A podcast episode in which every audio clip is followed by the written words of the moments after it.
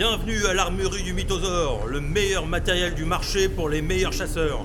Nous avons d'excellents produits en promotion et 20% sur toutes les armes et accessoires brillants. Salutations citoyens et bienvenue dans Hyperdrive, le podcast Galactica. Moi, c'est Willem et c'est sur Mandalore que je vous propose ce nouvel épisode. Alors oui, c'est vrai que cet épisode aurait dû arriver un peu plus tôt, mais j'avais quelques affaires à régler et un nouveau projet bien cool à mettre en branle avant le break de l'été. Mais rassurez-vous, vous ne serez pas en reste car ce projet, top secret et dont je ne peux pas parler plus longtemps, vous concerne. Vous en serez donc les premiers informés. Attendez mon signal. Dernier épisode d'Hyperdrive avant le break estival, assez mérité de mon côté. Les contrastes sont enchaînés et ça fait bien longtemps qu'on n'a pas fait la révision du vaisseau. Bref, l'été, c'est la saison de tous les dangers sur la plupart des planètes de la bordure extérieure. Voilà pourquoi je me dirige chez les meilleurs pour acquérir un petit peu d'équipement. Cet épisode aura donc lieu dans la plus fine des armureries de Mandalore et je vais vous présenter un peu de cinéma pour profiter de vos soirées d'été. Voici donc Hyperdrive épisode 33, 3 films de SF à voir ou à revoir. Je voudrais votre arme la plus meurtrière. Allez 4, à côté des cartes de condoléances.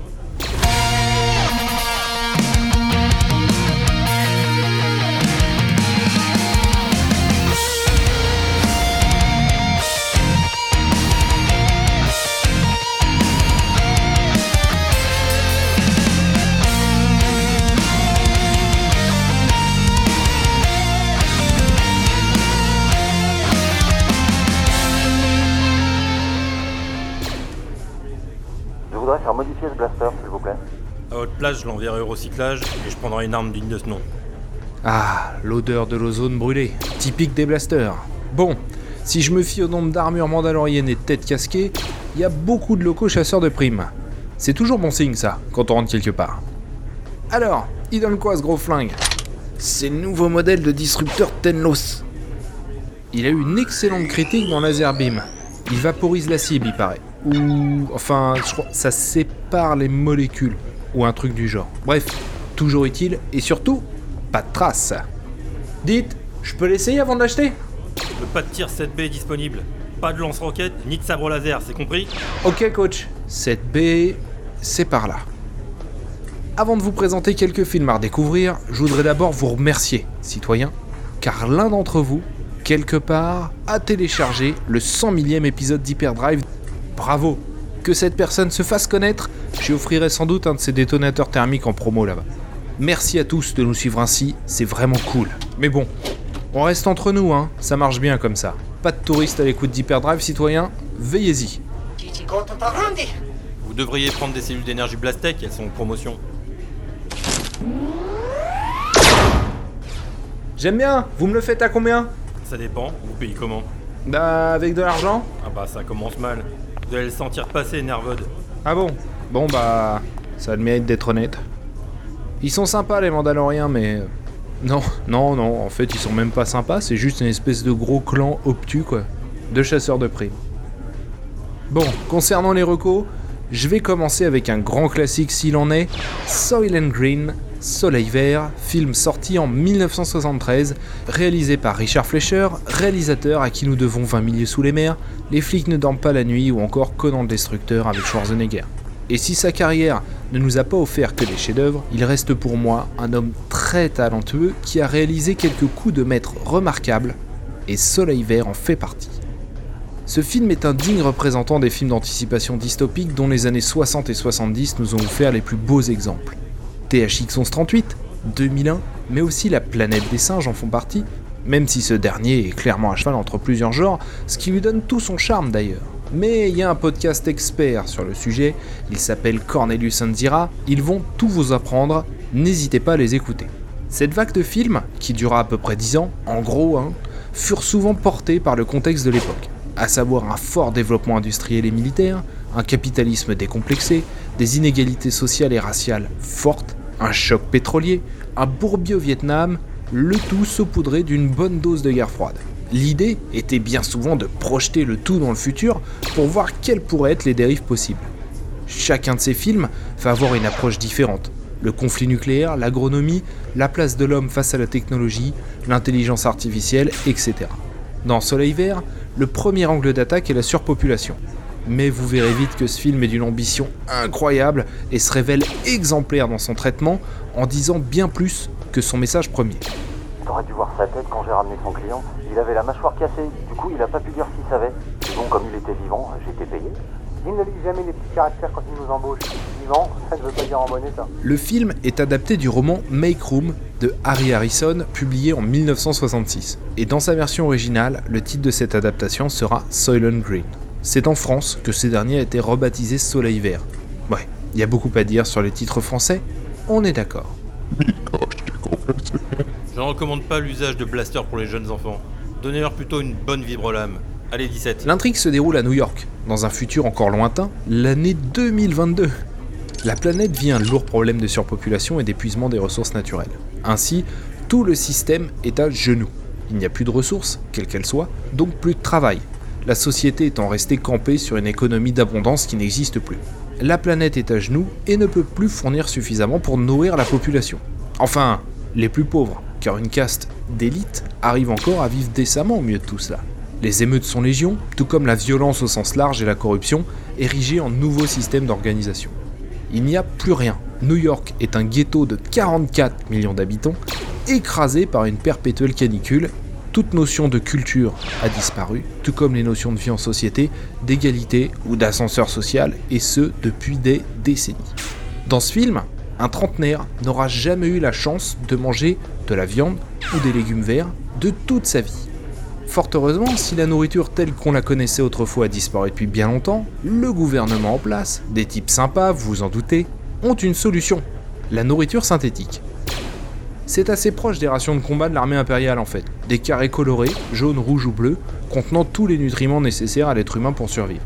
Enfin, quasiment. Bref, l'entreprise fabriquant cette nourriture se nomme Soylent, multinationale agroalimentaire, le Nestlé du futur quoi. Et cette entreprise vient de lancer un nouveau produit, le Soylent Green, Soleil Vert. Un aliment de synthèse bien plus nutritif que les précédents, qui devient particulièrement demandé par des dizaines de millions d'habitants qui crèvent la faim. Au milieu de tout cela, nous suivons un homme, Frank Thorne, interprété par Charlton Heston. Un policier de premier ordre, ce qui lui donne certains privilèges, tels que déposséder des suspects de leurs effets personnels par exemple. Ce dernier se voit confier une enquête à résoudre, le meurtre de William Simonson, un des dirigeants de la société Soylent. Et si ce dernier pense d'abord à un crime crapuleux visant à le détrousser, il va vite avoir des doutes qui se confirmeront quant à l'ampleur de ce qui est en train de se tramer. Ce film nous offre des moments particulièrement forts, voire carrément cultes pour qui l'a déjà vu. De véritables moments de cinéma terriblement lourds de sens, à la fois durs et poétiques, violents et beaux. Tout est très bien pensé, bien réalisé, divinement interprété. Que ce soit les émeutes, présentant l'humanité comme un parasite, une nuit de sauterelle porteuse de sa propre destruction, ou la scène où le protagoniste, Frank Thorne, déjeune. Une scène virtuose où Charlton Heston découvre pour la première fois de sa vie les vrais aliments naturels. Cette scène marque tant elle est sublime.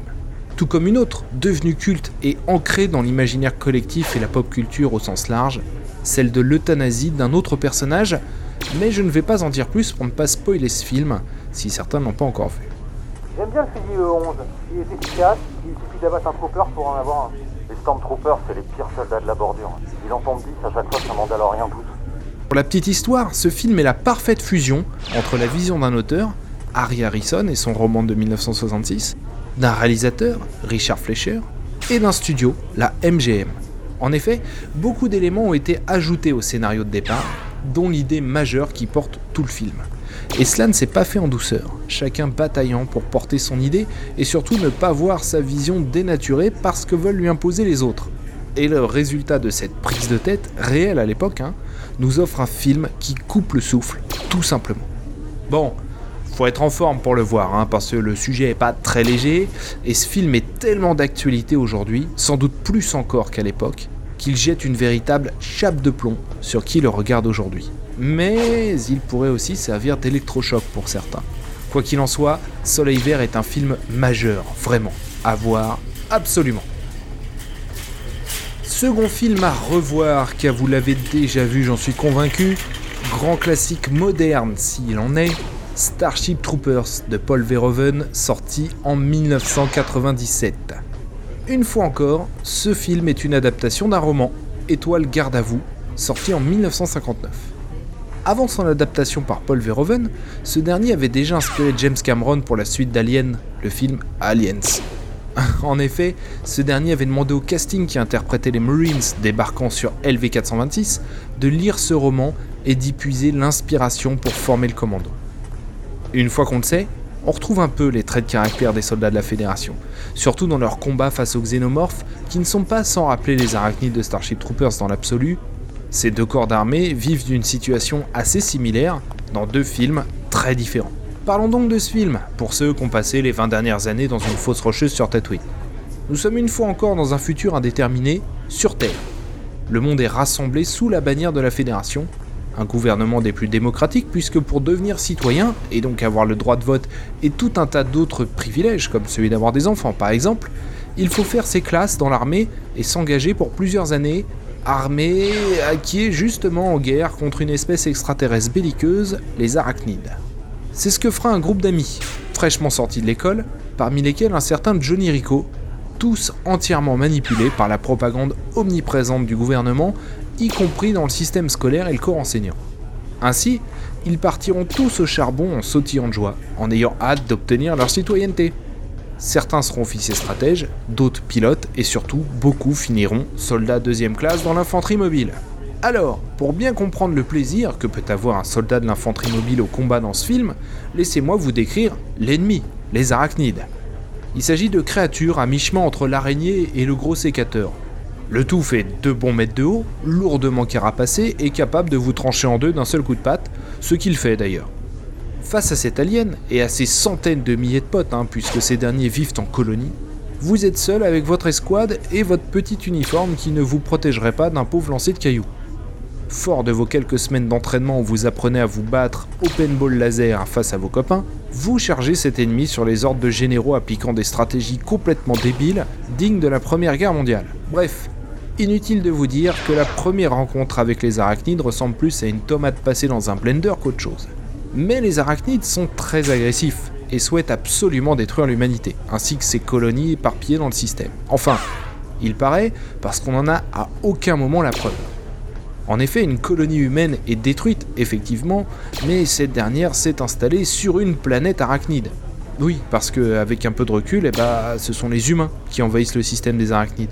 Les arachnides, eux, restent chez eux. De même, les médias nous présentent un attentat perpétré sur Terre par ces mêmes arachnides, depuis l'autre côté de la galaxie, en détournant un astéroïde qui passait à proximité avec un tir de plasma. En gros. Mais si vous décryptez cette explication, détaillée dans le film bien sûr, euh, bah ça tient pas vraiment la route. Un DL-44 Personne n'utilise ce genre de blaster. C'est trop lourd et le système de refroidissement est l'un des pires jamais conçus. Bref, vous l'aurez compris, ce sont les humains les méchants dans Starship Troopers. Et ça, c'est très rare dans la science-fiction. Mais pour le comprendre, encore faut-il aller chercher derrière tout ce second degré et ces punchlines pleines de testostérone. Ce film est fun. Fun parce que too much à tous les niveaux.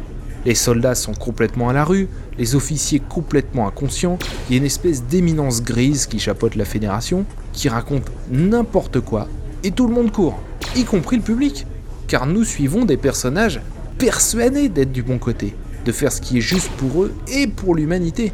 À aucun moment, aucun personnage dans tout ce film ne se pose de questions. Et bah, on pourrait ne pas s'en poser non plus si on prenait Starship Troopers comme un simple divertissement popcorn. Il est pourtant lourd de sens ce film, comme toute l'œuvre de Verhoeven d'ailleurs.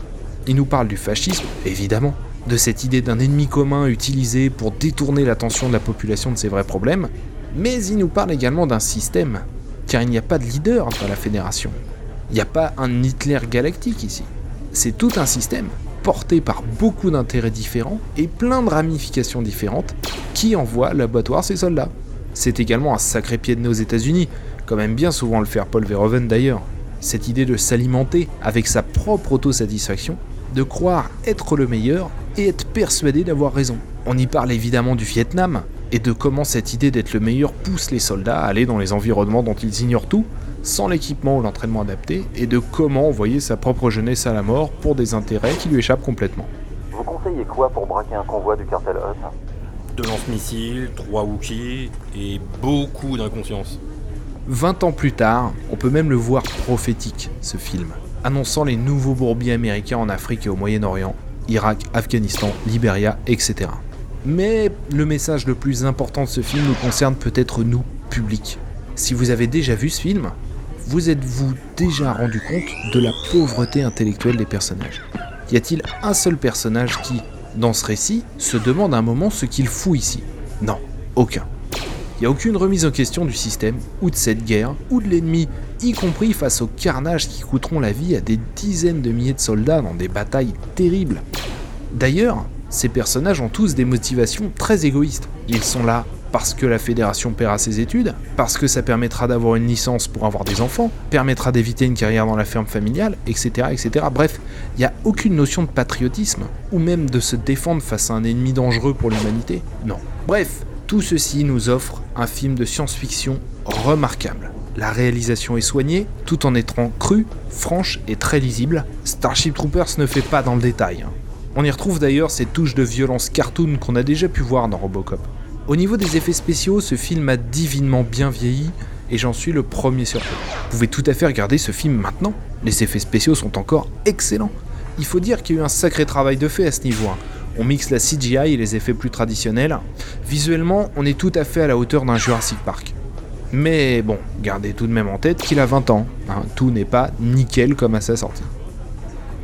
Starship Troopers va avoir droit à plusieurs suites, plus désastreuses les unes que les autres. C'est même à se demander si les scénaristes et réalisateurs ont compris le message derrière le film de Verhoeven. Tout second degré a disparu, tout comme le talent et le budget d'ailleurs. Ce sont d'atroces films d'exploitation qui ne font que salir le chef-d'œuvre duquel ils sont issus. Si vous ne les avez pas vus, vous êtes prévenus. Il y a un long métrage d'animation qui est sorti récemment, Starship Troopers Traitor of Mars. Il est sorti en DTV en début d'année. J'ai pas encore eu le courage de le regarder, mais les critiques semblent ne pas être tendres avec. Il paraît que 88 cherche des contrats. Ouais, bah, si je veux quelqu'un qui salope le boulot, je ferai appel à lui. Hein. Un dernier film qui est selon moi à voir, In Time d'Andrew Nicole, sorti en 2011. Or, pour les deux du fond qui dorment, Andrew Nicole est un réalisateur néo-zélandais qui nous a offert dans le désordre Bienvenue à Gattaca en 97, Lord of War en 2006 et qui a également écrit beaucoup de scénarios, notamment le film Le Terminal, mais aussi The Truman Show et j'en passe pas mal. Bref, Andrew Nicole sait construire un récit. Avec In Time, rebaptisé en France Time Out, il nous propose un autre film de science-fiction dystopique centré autour d'une métaphore bien connue, Time is Money, en gros. Ce film a divisé les critiques, mais je lui trouve beaucoup de très bonnes idées, d'autant qu'il s'agit d'un scénario original, contrairement à 80% des films de science-fiction des années 2000, qui prennent souvent pour base un roman ou une bande dessinée qu'ils adaptent à l'écran. Nous sommes ici en 2169 à Dayton, dans l'Ohio, une ville proche du ghetto, dans une société entière conçue autour du système de caste. Ainsi, les grandes villes et États sont organisés sous forme de quartiers entièrement murés. En périphérie, les quartiers pauvres, véritables ghettos où règne la violence et l'insécurité. En son extrême centre, les quartiers riches et privilégiés où se cachent les 1% extrêmement riches vivant dans le luxe et le confort technologique. Dans ce futur, l'argent n'existe plus. Il a été remplacé par le temps, ou par la vie, si vous voulez. Les scientifiques ont réussi à neutraliser le gène de la vieillesse. Vous pouvez donc techniquement vivre indéfiniment si vous en avez les moyens le temps étant devenu une devise qu'on s'échange. Un café par exemple coûte 4 minutes. Ainsi, toute personne qui va naître, peu importe son statut social, va vivre et vieillir normalement jusqu'à ses 25 ans. À partir de cette date, un compte à rebours s'active sur le bras de chacun, lui donnant un an. Pour continuer à vivre au-delà, il va falloir travailler pour gagner du temps qui sera crédité sur ce compte à rebours, ou l'échanger, l'acheter ou le voler à quelqu'un d'autre. Et si vous manquez un jour de temps et que le compteur arrive à zéro, vous mourrez d'une crise cardiaque dans la seconde. Mais tant que vous vivez, tout va bien. Le problème, bah, c'est que le temps est rare. Les personnes issues d'un milieu modeste doivent travailler énormément pour gagner tout juste de quoi rester en vie jusqu'au lendemain. À tout cela s'ajoute bien évidemment le logement, la nourriture et tous les autres frais qui coûtent également beaucoup de temps et dont les prix peuvent doubler du jour au lendemain sans prévenir. Une grande partie de la population possède tout juste assez de temps devant elle pour aller travailler le lendemain. Face à cela, les classes sociales supérieures ont quant à elles plusieurs siècles de temps, les rendant pratiquement immortelles. C'est donc un merveilleux levier de contrôle des populations et surtout une excellente façon de maintenir tout ce système en place. Au milieu de tout cela vit Will Salas, un jeune défavorisé de 28 ans qui va voir sa mère mourir sous ses yeux à cause de l'augmentation soudaine et injustifiée des prix des transports. Ce sera l'événement qui va le pousser à vouloir faire tomber tout le système. Les grenades au dioxyde sont interdites maintenant. Enfin, on a le droit d'en vendre et d'en acheter, mais pas de s'en servir. Ouf, quand je m'en sers, il n'y a plus personne pour venir s'en plaindre. hein. Côté casting, on retrouve différents acteurs déjà vus ailleurs, tels que Cillian Murphy, qu'on a vu brillamment dans Peaky Blinders et dans le cinéma de Nolan, Olivia Wilde, qu'on a vu dans Tron Legacy, tout comme Johnny Galecki de Big Bang Theory, qui nous fait une brève apparition. Dans le rôle principal, on retrouve Justin Timberlake, que j'ai trouvé très convaincant en jeune défavorisé habitué à se battre pour survivre. Il a d'ailleurs plutôt bonne réputation au cinéma. Alors, que les choses soient claires, ce film ne fera pas concurrence aux deux précédents. C'est pas un chef-d'œuvre du cinéma de SF et il souffre de quelques faiblesses dont on va parler. Mais il offre quelques leviers assez bien exploités, comme l'idée que Will Salas ne cesse de courir toute la journée par réflexe pour se rendre quelque part, perpétuellement pris par le temps, il fait tout très vite. Manger, se doucher, s'habiller. C'est un homme toujours pressé, même lorsqu'il commence à obtenir bien plus de temps qu'il ne lui en faut, c'est devenu des vrais réflexes de vie.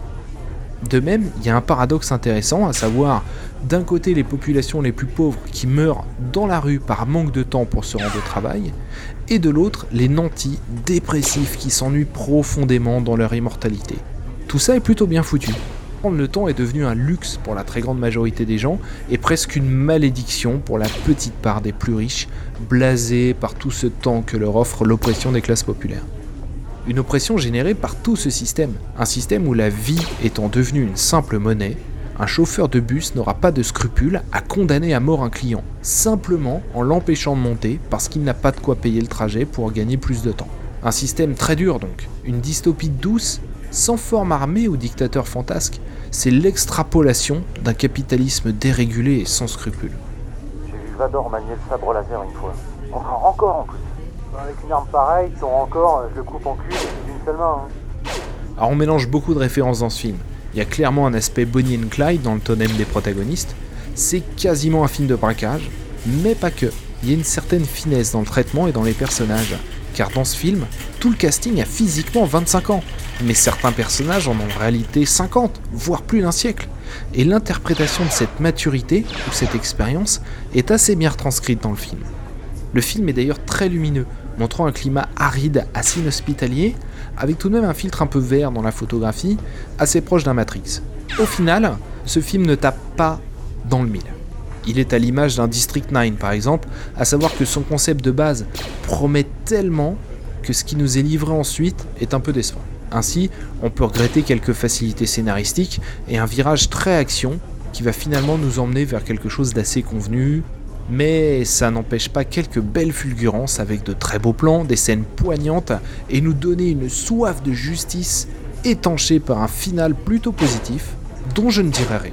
Malgré les critiques mitigées sur ce film, il a tout de même rapporté 170 millions de dollars pour un budget de 40. Ça reste donc un succès financier, sachant qu'il est sorti en DTV en France et en Europe. Il n'est sorti au cinéma qu'aux États-Unis. Avec ça, vous en ferez qu'une bouchée, croyez-moi. Boba Fett a le même et il en est très content. Bref, Time Out est un film divertissant et bien foutu, qui malgré ses défauts, mérite qu'on s'y attarde. La maison ne fait pas crédit, mais si vous voulez vraiment cette arme, j'ai un ou deux mauvais payeurs qu'il faudrait ramener. Soleil vert, Starship Troopers et Time Out, voici mes recommandations pour cet été citoyen. Trois films réalisés à trois époques très différentes, les 70s, les 90s et les années 2000, mais qui portent un message commun qui est encore aujourd'hui toujours aussi juste. Voilà ce qui conclut cet épisode d'Hyperdrive, le podcast galactique. Merci pour votre téléchargement. N'hésitez pas à nous suivre sur Facebook et Twitter. Vous pouvez écouter cet épisode et tous les autres sur unfandestarwars.com, sur zone52.fr et vous pouvez réagir sur le forum de Galaxy Star Wars dans le topic dédié au podcast. Je vous souhaite un excellent été, citoyens. N'allez pas sur Scarif, hein, c'est surfait pas franchement sûr. Allez plutôt sur Jeddah, le bon air sec du désert vous fera du bien. En ce qui me concerne, je vous donne rendez-vous à la rentrée pour un nouvel épisode 100% Star Wars. Que la force soit avec vous. À très bientôt. Je vous prends celui-là. Ajoutez-moi aussi deux caisses de détonateur thermique, 5 cellules d'énergie Et, le casque bizarre là Vous l'avez en Wookie Et puis il y a une housse avec Hé On tire pas sur les pits de droïdes, merci